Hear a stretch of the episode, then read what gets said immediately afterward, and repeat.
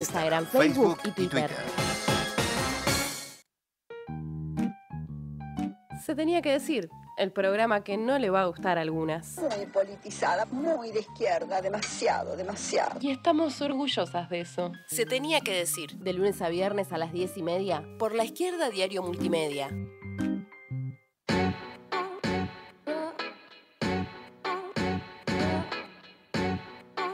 Bueno, los contagios siguen creciendo y el salto en la curva que se registró ayer en el AMBA, en la ciudad de Buenos Aires, la provincia de Buenos Aires, eh, fue, eh, es muy alarmante y vamos a estar hablando también eh, de eso. Pero el AMBA y la provincia de Chaco son, en segundo lugar, digamos, son los lugares centrales, digamos, hoy de eh, la crisis que, abrió el COVID. Son los focos de contagio, ¿no? Pero em, la cifra es, eh, es, muy alta en esas provincias, pero en el resto del país también eh, la situación es preocupante. Hay un dato alarmante que es que el 14% de, de los trabajadores de la salud a nivel nacional está contagiado en la provincia de Chaco, por ejemplo, el 52% del personal de salud hoy eh, sufre eh, contagios de COVID. Digo, para enmarcar de qué vamos a hablar y cómo se preparan las provincias eh, ante una crisis que estamos, se, está registrando que va a ir en aumento. ¿Qué hicieron los gobernadores en estos 100 días de cuarentena ante la crisis sanitaria y ante las muertes evitables? Estuvimos charlando con trabajadores y trabajadoras de distintas eh, provincias para empezar a averiguarlo. Eh, hay algunos datos comunes a las provincias que, son bastante notorios, que sorprenden. Hoy vamos a hablar centralmente de Tucumán, de Jujuy, de Neuquén y de Chubut, pero vamos a seguir con este tema para indagar mejor eh, qué está pasando. Vamos primero a la provincia de Jujuy, de, Tucumán, perdón, donde el gobernador Mansur parece que su frase es ejército sí, testeos no. Hasta ahora la provincia contabilizó pocos casos, 59 casos de contagio el último fue anoche. ¿Pero qué hizo el gobernador Mansur para enfrentar la pandemia? Bueno, hace unos días se reunió con el ministro de Defensa, Agustín Rossi, y le pidió una dotación del ejército argentino para eh, la provincia donde justamente, ¿no? Eh, estuvimos contándolo, fue asesinado eh, Luis Espinosa. bueno, ¿qué dijo Mansur? Dijo, la pandemia del coronavirus evidenció la necesidad de contar con colaboración de las Fuerzas Armadas o las tareas sociales y sanitarias. Una declaración, este, bueno, eh, no, hace falta demasiada aclaración, digamos, pero quienes sostienen el sistema de salud eh, denuncian justamente lo contrario. Estuvimos hablando con Juan José Paz, que es eh, neurólogo y emergentólogo del Hospital Padilla y del Hospital del Este, que es además el hospital de referencia en atención al COVID. Escuchemos qué nos decía el amigo de Alberto Fernández, Juan Mansur, se ha encargado de garantizar las ganancias durante cuatro años de la droguería suiza al no cobrarle los impuestos que corresponden. Ha beneficiado también a la medicina privada. Esto se da en un contexto en donde a los trabajadores en todo su conjunto han perdido sus puestos de trabajo, han, se han perdido varios empleos y a los trabajadores de la salud nos han congelado las paritarias y los salarios desde el año pasado. En este contexto, además, eh, la falta de equipos de protección personal eh, es muy evidente, sobre todo en los centros primarios de atención, donde mucha población puede llegar a consultar. En una encuesta que realizamos desde Salud, desde las bases, el 84% de los trabajadores encuestados contestaron de que tuvieron que comprar con dinero de su bolsillo equipos de protección personal para protegerse en esta pandemia. Bueno, clarísimo el testimonio eh, los trabajadores eh, tienen que comprar sus propios insumos y mientras tanto los beneficios para eh, la medicina privada, para los laboratorios y demás. Vamos ahora a la provincia de Jujuy, donde gobierna Gerardo Morales.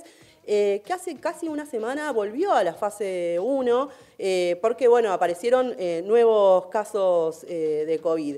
¿Qué hizo el gobernador Gerardo Morales para prevenir la pandemia eh, y los contagios en estos 100 días?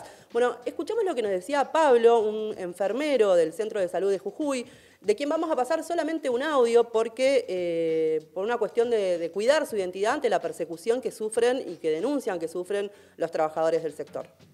Actualmente estamos peleando para que se nos brinden los elementos de protección personal, los cuales se nos brinda en muy pocas cantidades y cuando se nos brinda los elementos son defectuosos. Necesitamos que el señor gobernador y el señor ministro de Salud nos garanticen elementos de bioseguridad en calidad y en cantidad adecuados a esta pandemia, como también empiece a testear masivamente a todos los trabajadores esenciales. Tiene que garantizar y es su obligación garantizar la salud del pueblo. Bueno, en Jujuy hay en total para toda la provincia 50 camas destinadas a la atención eh, del COVID de terapia intensiva. Los trabajadores de la salud ganan en promedio 20 mil pesos en condiciones sumamente eh, precarias. Eh, bueno, ellos son también los que denuncian qué está haciendo el gobierno de Gerardo Morales eh, para prevenir eh, la pandemia. Se crearon, contaban algunos, dos centros de, dos hospitales de campaña, digamos, uno está ya colapsado en la capital de la provincia y otro es literalmente un galpón vacío. En el hospital, en el hospital de campaña, de eh, San Pedro de Jujuy, que está ubicado acá en la mielera, si ustedes pueden observar. Y este, realmente una tristeza que nos mientan en la cara. Este es el hospital de campaña, y hasta el eco tiene, ¿sí? de San Pedro de Jujuy. No hay absolutamente nada de nada. Bueno, no hay absolutamente nada de nada. La diputada Natalia Morales del Frente de Izquierda Unidad viene acompañando a los trabajadores de la salud y nos contaba esto las demandas siguen siendo vigentes, ¿no? Desde los equipos de protección personal, que se puedan garantizar los testeos masivos para todo el personal de la salud que está expuesto constantemente al contagio, incluso ante personas asintomáticas, que se puedan garantizar las licencias para personas de riesgo, para los que están cuidando a personas de riesgo o para que tienen que cuidar de sus hijos y de sus hijas, también para garantizar el transporte gratuito del personal de la salud, que es algo muy sentido, ya que tienen en la provincia salarios muy bajos, que rondan los 20 mil pesos, y sin embargo hasta el momento no hemos tenido ninguna instancia para poder discutirlo. De hecho, la legislatura que ha abierto sus puertas para discutir los proyectos del gobierno provincial eh, y del peronismo se ha negado a poder tratar estos proyectos y estas medidas. Así que seguiremos exigiendo y acompañando cada medida de lucha de las y los trabajadores de la salud acá en la provincia de Jujuy. Bueno, clarísima Natalia. Ahora vamos a eh, la provincia de Neuquén. Eh, desde el inicio de la pandemia, Neuquén tuvo eh, casi 400, 347 casos. Eh, casi, eh, casi 200 casos ocurrieron en las últimas semanas solamente en la capital de Neuquén, lo que ya empieza a mostrar otros movimientos de, la circulación del virus. ¿Qué hizo el, el, gobernador Omar Gutiérrez en estos 100 días? Bueno, estuvimos charlando con Flor Peralta, que es trabajadora del Hospital Castro Rendón, donde además las trabajadoras pusieron en pie una comisión de higiene y seguridad en la provincia de Vaca Muerta, en la provincia de las grandes regalías, el sistema de salud pública viene siendo vaciado por ellos y, y vienen intentando privatizarlo. Tal es así que en los hospitales tenemos servicios tercerizados y nuestros compañeros que trabajan en esas empresas son maltratados y son precarizados totalmente en sus salarios y en sus condiciones laborales al punto de no cobrar en este momento ni siquiera ART. Además, hay trabajadores eventuales que también están precarizados por la provincia.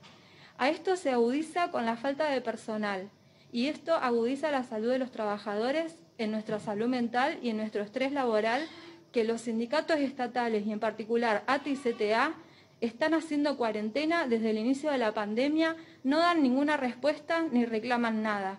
Es por ello que desde el comité estamos exigiendo que hayan asambleas en los lugares de trabajo y que no solo reclamemos por quién cuida a los trabajadores de la salud y qué necesitamos, sino además por nuestros pacientes, que son los que no tienen con qué calefaccionarse, los que no tienen trabajo son despedidos. Bueno, clarísima Florencia, esta semana el diputado Andrés Blanco y la concejala Natalia Ormazábal del Frente de Izquierda Unidad eh, van a presentar dos proyectos eh, de ley, uno para que se creen justamente comisiones de higiene y seguridad para garantizar las condiciones de salubridad del personal y otro para ampliar los testeos a los trabajadores de la salud porque directamente en la provincia no existen. Eh, finalmente vamos a la provincia de eh, Chubut, eh, donde la denuncia central es que el gobernador Arcioni hace una utilización de la cuarentena para fortalecer, como hemos mostrado en otras oportunidades, la represión. En Chubut, desde hace dos años, se vive un ajuste brutal.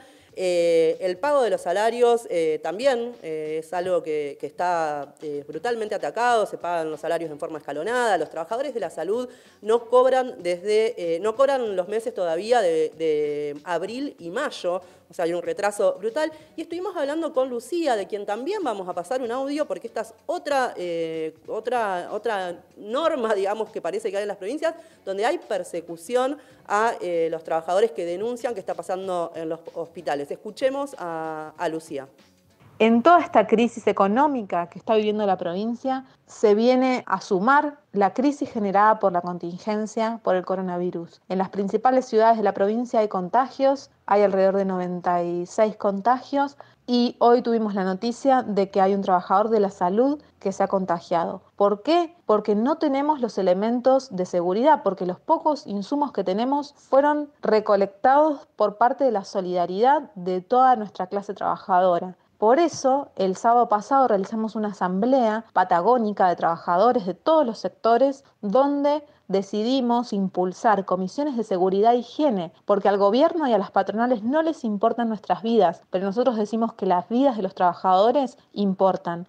No queremos enfrentar esta cuarentena por coronavirus con brutalidad policial como la que vimos la semana pasada entre Leu. Bueno, la brutalidad policial a la que se refiere Lucía, la contamos acá eh, también tiene que ver con el patrullaje, la militarización directamente eh, a cargo del ministro de Seguridad de Chubut, Federico Amazzoni, que anda vestido por eh, las calles con su ropa militar, es un Bernie de Chubut, digamos, y bueno, reprimió brutalmente a los trabajadores del barrio INTA, creo que estamos, ahí estamos viendo las imágenes donde directamente pasaban los, patrulleros tiroteando en los barrios. Estos casos también se repiten y los vemos también, en, venimos denunciándolo en la provincia de Buenos Aires y demás.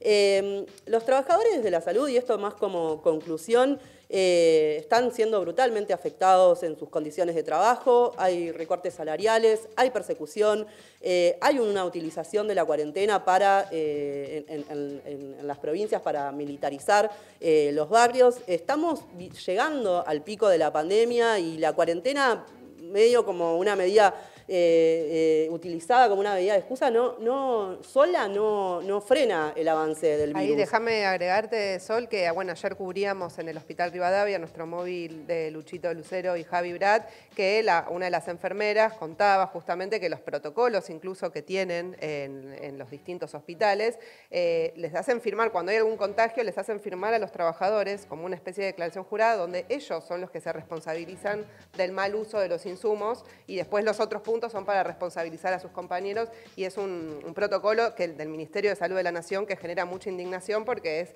como casi que autoincriminarse cuando hay un problema de insumos, evidentemente, como se refleja en todo el país. Totalmente. Ese es un punto eh, central y lo que decíamos, ¿no? Eh, la cuarentena sola o los protocolos o estos protocolos que culpabilizan a los trabajadores no frenan el avance del virus, no cambian las condiciones de trabajo eh, de los trabajadores de la salud, no llevan el plato de comida a la casa digamos, ¿no? Eh, esa es la respuesta que están dando los gobernadores este fin de semana, lo contábamos también ayer. Hubo varios plenarios abiertos, impulsados por el movimiento de agrupaciones clasistas, el MAC y el PTS en el Frente de Izquierda. Muchos de estos trabajadores y estas voces que escuchamos acá estuvieron presentes en, esa, en esos plenarios que también se van a continuar este fin de semana. Y una de las resoluciones que eh, tomaron, y para finalizar, eh, destacarlo, es la de impulsar comisiones de higiene y de seguridad en todos los lugares de trabajo y particularmente en el sistema de salud, donde, como dicen ellos, hay que poner este, en primer lugar este lema, esta campaña, que es que la vida de los trabajadores y las trabajadoras importan.